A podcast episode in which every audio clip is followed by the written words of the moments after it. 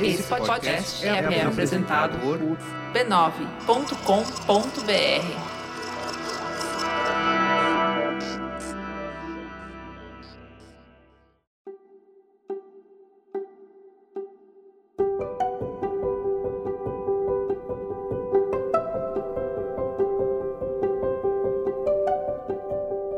Eu lhe dou as boas-vindas ao Autoconsciente. Este é um podcast que entende você, para você se entender melhor. Eu sou Regina Gianetti, instrutora, praticante de mindfulness, em essência, alguém como você, apenas um ser humano em busca de felicidade e paz interior. Eu faço esse podcast para compartilhar reflexões e ações para uma vida com mais autoconsciência. E quando a gente tem autoconsciência, a gente tem escolhas. A minha intenção é que ao terminar um episódio, você se sinta melhor do que quando começou.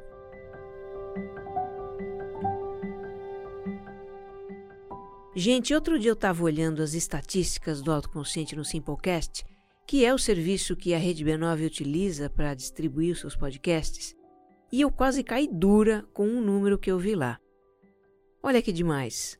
O autoconsciente ultrapassou um milhão de ouvintes únicos. Ou seja, mais de um milhão de pessoas já escutou pelo menos um episódio alguma vez na vida.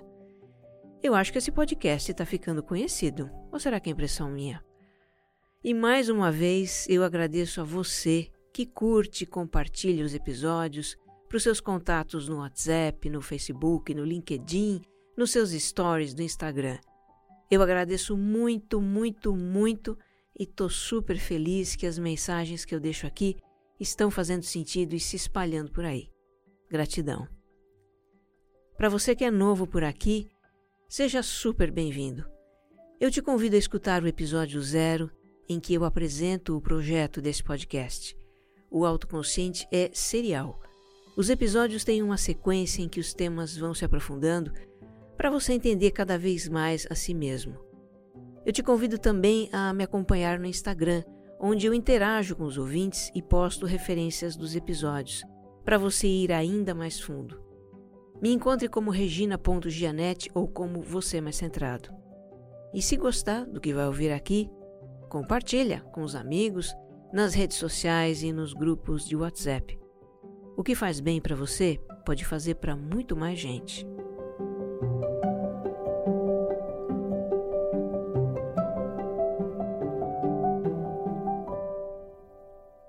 Episódio 56 Ansiedade Pós-Moderna Parte 1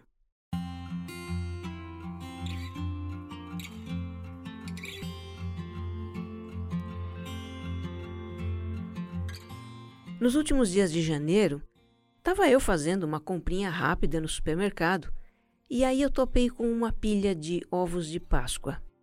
É isso mesmo que você ouviu. Final de janeiro, ovo de Páscoa no supermercado. Páscoa, que neste ano de 2020 cai quase na metade de abril. Portanto, a gente está falando de uma antecipação de dois meses e meio. Para completar a minha surpresa, eu notei ao lado dos ovos de Páscoa uma pilha de panetones que haviam sobrado do Natal. Estavam em liquidação. Eu achei a cena tão curiosa que eu não resisti, tirei uma foto. E dias depois compartilhei a imagem no Instagram porque para mim é uma imagem emblemática da aceleração dos nossos dias. Entra ano, sai ano, a gente tem a sensação de que o tempo passa cada vez mais rápido. E de repente, nessa imagem, o Natal emenda com a Páscoa. Eu fiz um comentário na foto e deixei também uma pergunta para quem quisesse responder. O que, que você acha disso? Então as pessoas deixaram as suas reflexões. Foram algumas dezenas de comentários e uma das palavras que se repetiu bastante nesses comentários foi ansiedade. Eu vou reproduzir alguns exemplos. O arroba DM Tiago DM ironizou. Nascimento e ressurreição simultâneos? Isso é que é ansiedade.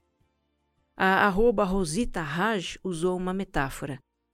É como se estivéssemos vivendo no cenário de Alice no País das Maravilhas, onde o coelho mostra um relógio e pressiona lembrando que ela está sempre atrasada. Ali se segue o coelho sem refletir nas consequências. É exatamente assim que estamos vivendo neste momento. Haja ansiedade. E a arroba Lúcia Neguinski desabafou. Penso que muito da minha ansiedade vem dessas situações. Minha mente me faz pensar que já é Páscoa, que o tempo passou e eu nem vi, não fiz nada daquilo que quero e preciso, que não atingi meus objetivos, que sou lenta, enrolada, procrastinadora. Crio um cenário horroroso na minha cabeça que me paralisa ainda mais. Tenho me forçado a silenciar meus pensamentos e colocar as coisas na perspectiva correta, mas não está fácil. Bom, a discussão que surgiu dessa foto no Instagram rendeu reflexões muito interessantes. Teve quem pedisse um episódio a respeito, e aqui está ele. Vamos explorar uma faceta da ansiedade que não havia sido ainda explorada aqui no autoconsciente que tem a ver com aspectos da nossa sociedade pós-moderna. Aspectos como o consumo, a tecnologia e a antecipação dos acontecimentos. Só para a gente alinhar conceitos, pós-modernidade é como alguns sociólogos e historiadores estão chamando a fase da nossa história que começou no final da década de 80, com a queda do Muro de Berlim. Esse fato foi o marco de uma grande mudança de mentalidade da humanidade, com profundas implicações no nosso modo de vida. Mas, enfim, o que esse episódio traz não são apenas reflexões minhas, mas também de vocês, ouvintes, que compartilharam como estão vendo essa aceleração vertiginosa dos nossos tempos. O olhar que eu vou exercitar aqui não é um olhar de crítica nem de julgamento. Não vou entrar no mérito do certo ou errado. Você que já me conhece sabe que não é essa a minha pegada, né? O olhar que eu vou exercitar é de quem busca compreender as nossas motivações. É um olhar empático, um olhar compassivo. Para que a gente possa ter mais entendimento de aspectos do mundo atual que geram ansiedade e possa fazer escolhas mais conscientes para a nossa vida.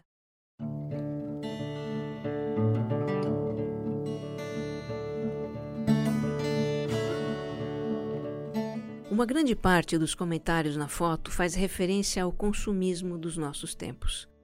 As pessoas escreveram, por exemplo, que datas como o Natal e a Páscoa perderam um significado espiritual, de tradição, em favor de um significado material, mercadológico.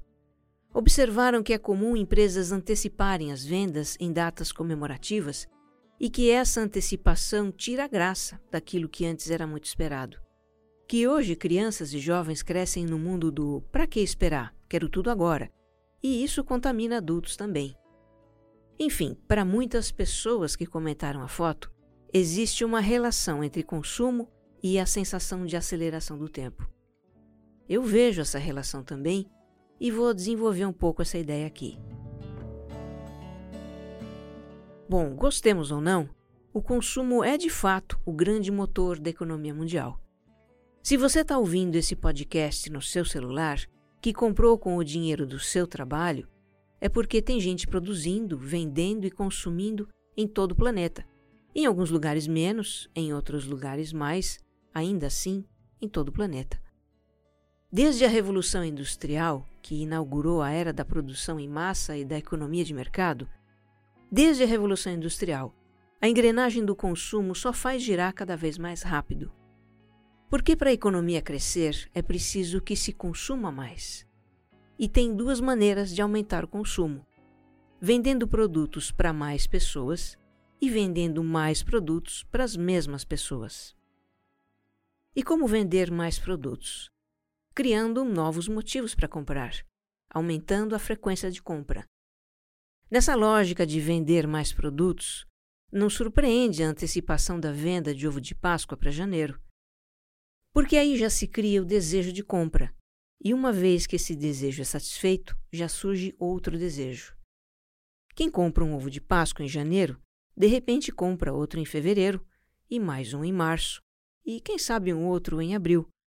Até porque são 50 tipos de ovos, com tudo que é recheio, ovo trufado, ovo com brinquedo, ovo para comer de colher e sabe lá mais o que. É tanta coisa para experimentar, não é? A máquina do consumo é mestra em atiçar o nosso desejo. faz a gente ansiar por consumir aquilo que é diferente, ou mais novo, ou melhor. E isso, claro, não é só com ovo de Páscoa.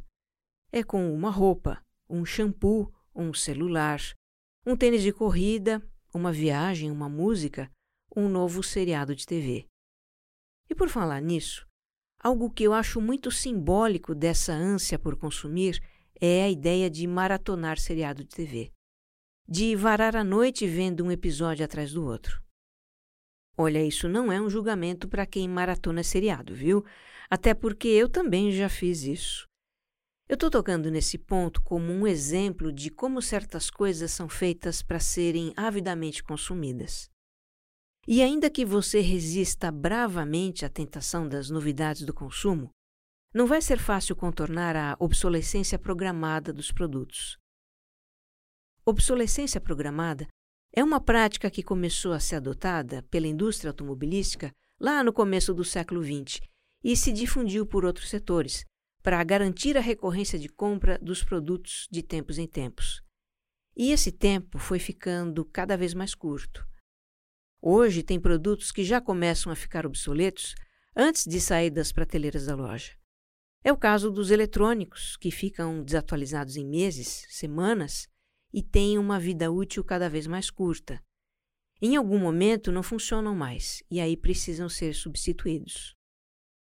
Existe ainda um outro fator que impulsiona o consumo, que é o valor simbólico dos produtos. Quem falava sobre isso era o Jean Baudrillard, que foi um importante sociólogo francês e discutia as implicações sociais e culturais de uma economia centrada no consumo. Ele dizia que o ato de consumir vai muito além de satisfazer as nossas necessidades e desejos. Os produtos que a gente consome também têm um significado para nós. São símbolos de status, de bem-estar, símbolos de um determinado estilo de vida, símbolos de pertencimento a um grupo social. Muito do que a gente consome, de eletrônicos a cerveja, de roupa a sanduíche fast food, de cosméticos a evento cultural, muito do que a gente consome nos faz sentir incluídos, sentir parte de um grupo, uma tribo, uma classe social. Isso faz a gente ansiar por consumir um produto pelo que ele simboliza para nós. De repente vem um pensamento do tipo: eu também preciso comprar isso. E se não temos acesso àquele produto, podemos nos sentir por fora, excluídos. Diz o Baudrillard que, na sociedade do consumo, o nosso próprio senso de identidade está muito associado ao que consumimos. Dá o que pensar isso, não é? Então, realmente, a máquina do consumo pode ser sim um fator gerador de ansiedade, porque ela desperta o nosso desejo, faz a gente ansiar por algo. Porque ela gera uma certa pressão psicológica para consumir e assim nos sentirmos incluídos, partes de um grupo porque ela antecipa o tempo das coisas na lógica de quanto mais imediatamente a gente consumir, melhor. E essa antecipação acentua a sensação de que o tempo está passando rápido e é preciso correr.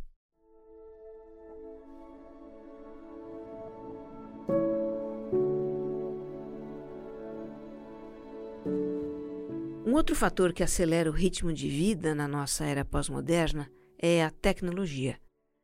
A tecnologia não foi lembrada nos comentários do post, mas eu vou incluir aqui nas nossas reflexões, até porque ela se conecta com a questão do consumo. Mas vamos voltar no tempo para começar essa conversa. Para o tempo em que eu era criança, na década de 1960. Eu nasci em 63. Eu vou te contar como era usar dispositivos eletrônicos para três atividades do cotidiano: ver TV, fazer uma ligação telefônica e ouvir música. O primeiro aparelho de TV de que eu tenho lembrança é uma caixa de madeira pesada que se apoiava sobre quatro pernas. Pois é, TV já teve pernas. Eu gostava de olhar pelas frestas no fundo dessa caixa porque tinha umas luzinhas lá dentro, que eram das válvulas, uns componentes eletrônicos de vidro. Quando eu apertava o botão para ligar a TV, aparecia um pontinho branco bem no meio da tela. Aí eu ficava olhando para aquele ponto algum tempo. Não lembro quanto, uns 5, 10 segundos talvez, até aparecer a imagem preto e branco da TV. O meu pai dizia que precisava esperar as válvulas esquentarem. Agora, dependendo da hora em que eu ligasse a TV, não havia programa passando ainda, porque os canais de televisão naquela época tinham um horário de programação, tipo das oito da manhã à meia-noite. Quando eu ligava o aparelho e não tinha nada passando ainda, eu imaginava que as pessoas que faziam a televisão ainda não haviam chegado para trabalhar e ficava lá esperando elas chegarem. O telefone, na época, ainda não tinha teclas, né? Era um disco giratório com números. Você que é meu ouvinte na faixa dos 25 anos ou menos, talvez você não soubesse por que os mais velhos falam em discar um número, pois é daí que vem a expressão. Discar um número é uma operação que levava o quê? Uns 20, 30 segundos, talvez. Tinha o tempo de mover o disco até a posição correta e depois esperar que ele retornasse para a posição inicial. Era assim, algarismo por algarismo. Já para escutar um som, a gente tinha a vitrola. Eu lembro que quando os meus pais compraram uma vitrola último tipo, que tinha rádio AM, FM, um toca-discos automático, tudo embutido num móvel de madeira, aquilo era orgulho da minha mãe. Para ouvir um disco, a gente colocava cuidadosamente o vinil sobre o prato giratório e acionava uma alavanca que fazia o aparelho funcionar. O prato começava a girar e, depois de algumas voltas, o braço do toca-discos levantava sozinho e se movia bem suavemente até o início da primeira faixa. Eu achava aquilo mágico. Bom, mas por que, que eu estou te contando essas minhas lembranças? É para trazer presente a ideia de que a evolução da tecnologia encurtou o tempo das coisas. Os nossos aparelhos eletrônicos de hoje têm um funcionamento instantâneo. Você toca um botão e o resultado é imediato. A música começa, a imagem aparece, a página abre, tudo num piscar de olhos. Então, o resultado das nossas ações é imediato. E nós adoramos isso, não é? Que ótimo quando o que a gente quer acontece imediatamente. Dá uma sensação de estar no controle. E a tecnologia, com as suas respostas instantâneas, não encurtou só o tempo, mas também eliminou a distância. Hoje o que a gente deseja vem até nós, e rápido. Alguém falou de um livro ótimo que está lendo? É só entrar num site de livraria naquele instante, achar o livro e baixar para o celular. Deu vontade de comer sushi às 11 da noite numa terça-feira chuvosa? É só entrar no aplicativo de comida delivery e fazer o pedido. Chega em menos de meia hora. Estamos querendo um par de sapatos, um sofá, uma bicicleta? É só comprar pela internet. Dá para pagar em até 10 vezes sem juros. Não precisa nem esperar ter dinheiro. Com cartão de crédito, podemos receber primeiro e pagar depois. E aí, quando a tecnologia e consumo se juntam, temos a deliciosa experiência da gratificação instantânea. É como ter um gênio da lâmpada à nossa disposição, e sem essa de só três desejos. O lado negativo disso é que ficamos mal acostumados com retornos imediatos. Ficamos imediatistas. E o nosso imediatismo facilmente se estende para outras áreas da vida. Quando as coisas não acontecem no tempo que esperamos que aconteçam, nos sentimos impacientes. O semáforo demora para abrir, o elevador não chega. Tem três pessoas na fila do caixa de supermercado. O projeto sofre um atraso. O cliente demora para responder o nosso e-mail, a nossa proposta. Ai, que ansiedade! A ansiedade surge no vácuo da nossa espera impaciente. Desaprendemos a ter paciência. A propósito, o que é mesmo paciência? Bom, no nosso contexto aqui, a gente poderia definir como a habilidade de esperar o tempo de as coisas acontecerem. No passado não havia opção senão esperar. Esperar a TV esquentar, o telefone analógico completar a descagem, o braço do toca-discos flutuar mansamente até pousar no vinil. Esperar o dia de ir à loja e fazer a compra tão desejada. As condições para desenvolver a paciência já vinham no pacote da vida. Mas hoje, não. Hoje a gente precisa se propor a ser paciente. E antes disso, aliás, a gente precisa reconhecer que a paciência é válida, é possível e é necessária, Porque ela anda tão em desuso na nossa sociedade pós-moderna que parece coisa de ET. Você me pergunta, tá, e como é que se adquire paciência? Pois eu respondo, exercendo a paciência. A paciência é a atitude de dizer a nós mesmos: calma, respira, tá tudo bem. Eu escolho esperar. Essa também é uma atitude que a gente treina com a prática de mindfulness, pequeno gafanhoto.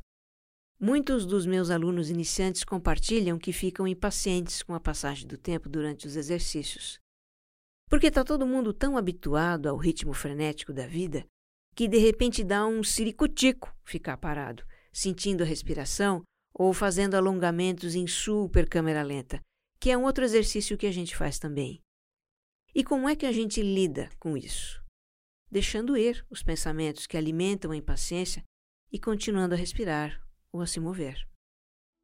São os nossos pressupostos e expectativas de como as coisas devem ser que provocam impaciência. A prática de mindfulness é o melhor treino de paciência que eu conheço.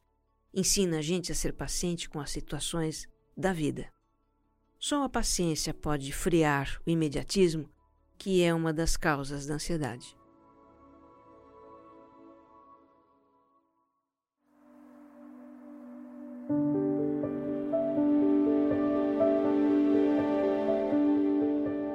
Continuando então com os comentários na foto do supermercado.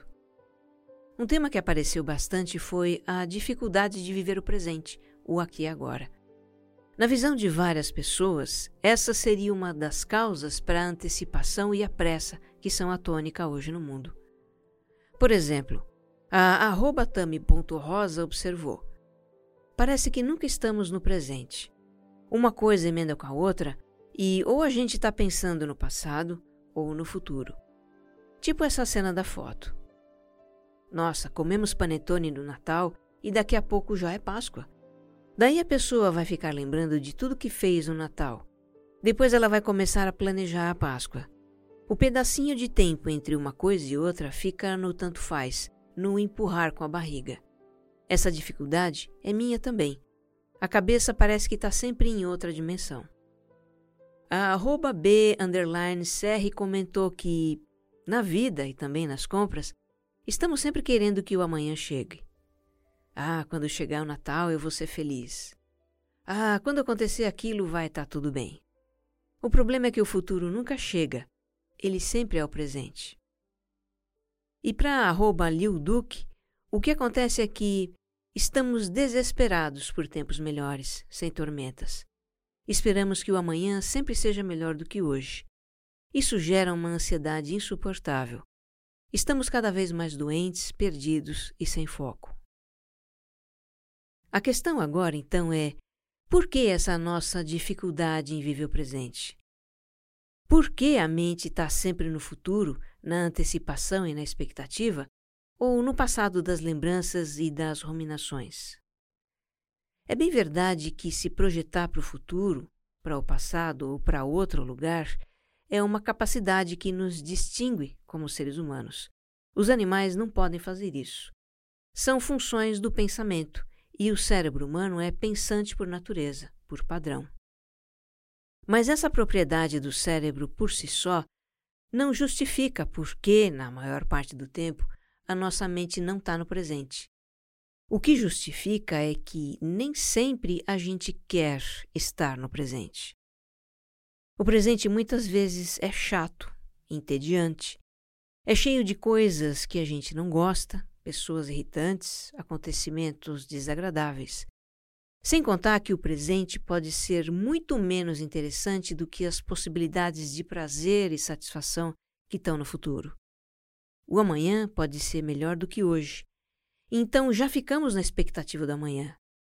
E quando o amanhã se torna hoje, já esperamos um outro amanhã. E assim vamos vivendo, continuamente na expectativa do que vem depois e depois do depois, para suportar o que há de indesejável no presente. Mas isso também tem alguns inconvenientes, não é? Viver na expectativa do que vem depois traz um prazer por antecipação, é verdade mas às vezes também dá um frio na barriga. Porque na nossa mente também surge um aflitivo pensamento do tipo: e se não acontecer? Aí já viu, né? Ansiedade na certa. Isso quando as nossas expectativas tão acalentadas não se concretizam ou não são tudo aquilo que a gente esperava. E aí vem a frustração, que é uma emoção muito dolorosa. Porque na frustração a gente vai do céu da expectativa ao inferno da realidade em segundos. Viver de expectativa em expectativa se torna um hábito mental. E de tanto repetir esse hábito, o que também acontece é que a gente mal percebe o que de bom está presente no aqui e agora e nem desfruta do que está presente. Tem um exemplo disso que é clássico. Eu não sei se acontece com você, mas eu vejo isso direto na minha família e no círculo de amigos. É quando a gente está, por exemplo, num almoço delicioso com um prato especial feito no capricho. E aí alguém pergunta: o que é que tem para sobremesa?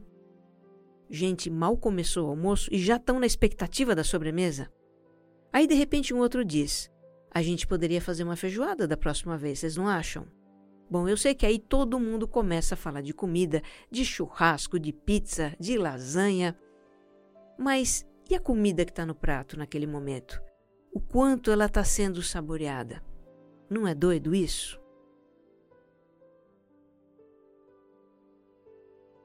Eu sei que o que está presente na nossa vida nem sempre é um prato gostoso. Hoje, com tudo que está acontecendo no mundo, não está fácil lidar com o presente. Existe uma certa desilusão com a realidade. Perspectivas de prosperidade e bem-estar em que a gente acreditou no passado viraram poeira. Estamos vivendo a emergência climática, a polarização política, a instabilidade econômica, a insegurança nas cidades, o vírus que se espalha pelo mundo e os efeitos de tudo isso na nossa vida pessoal. Não faltam motivos para a gente querer escapar dessa realidade, se nutrindo de expectativas, ansiando por algo que vai nos fazer esquecer dos nossos problemas. Mas escapar do presente, nos refugiando no futuro, não aplaca a nossa ansiedade pós-moderna. Na verdade, isso a alimenta.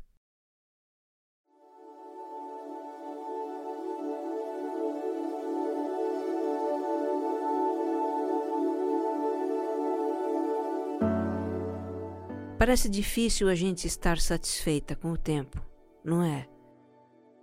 Uns querem que o tempo passe rápido para um futuro melhor chegar logo. Outros gostariam que o tempo andasse mais devagar para as coisas não mudarem tanto.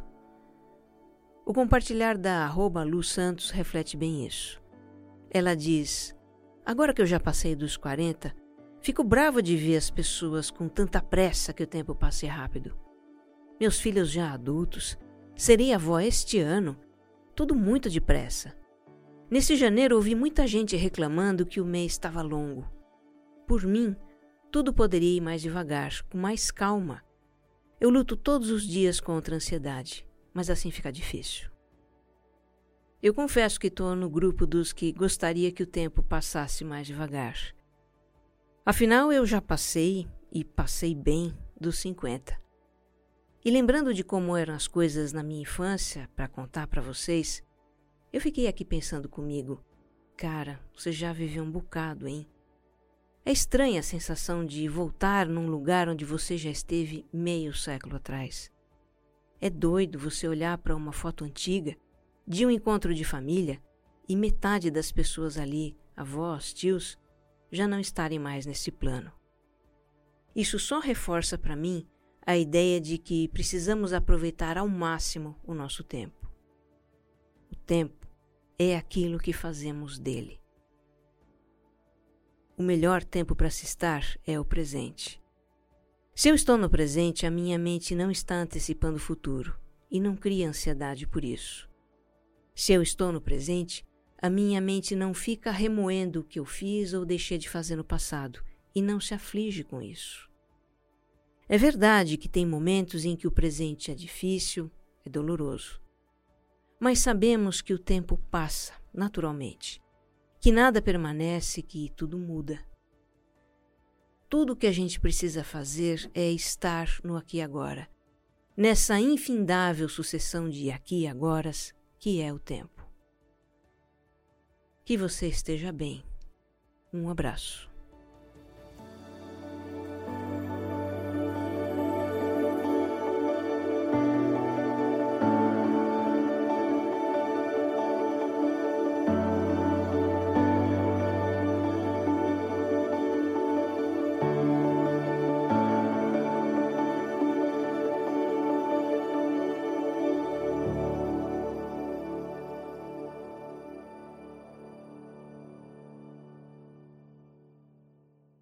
Autoconsciente é um podcast da Rede B9. Roteiro e apresentação de Regina Gianetti. Edição de som, Jéssica Correia. Capas e publicação, AG Barros.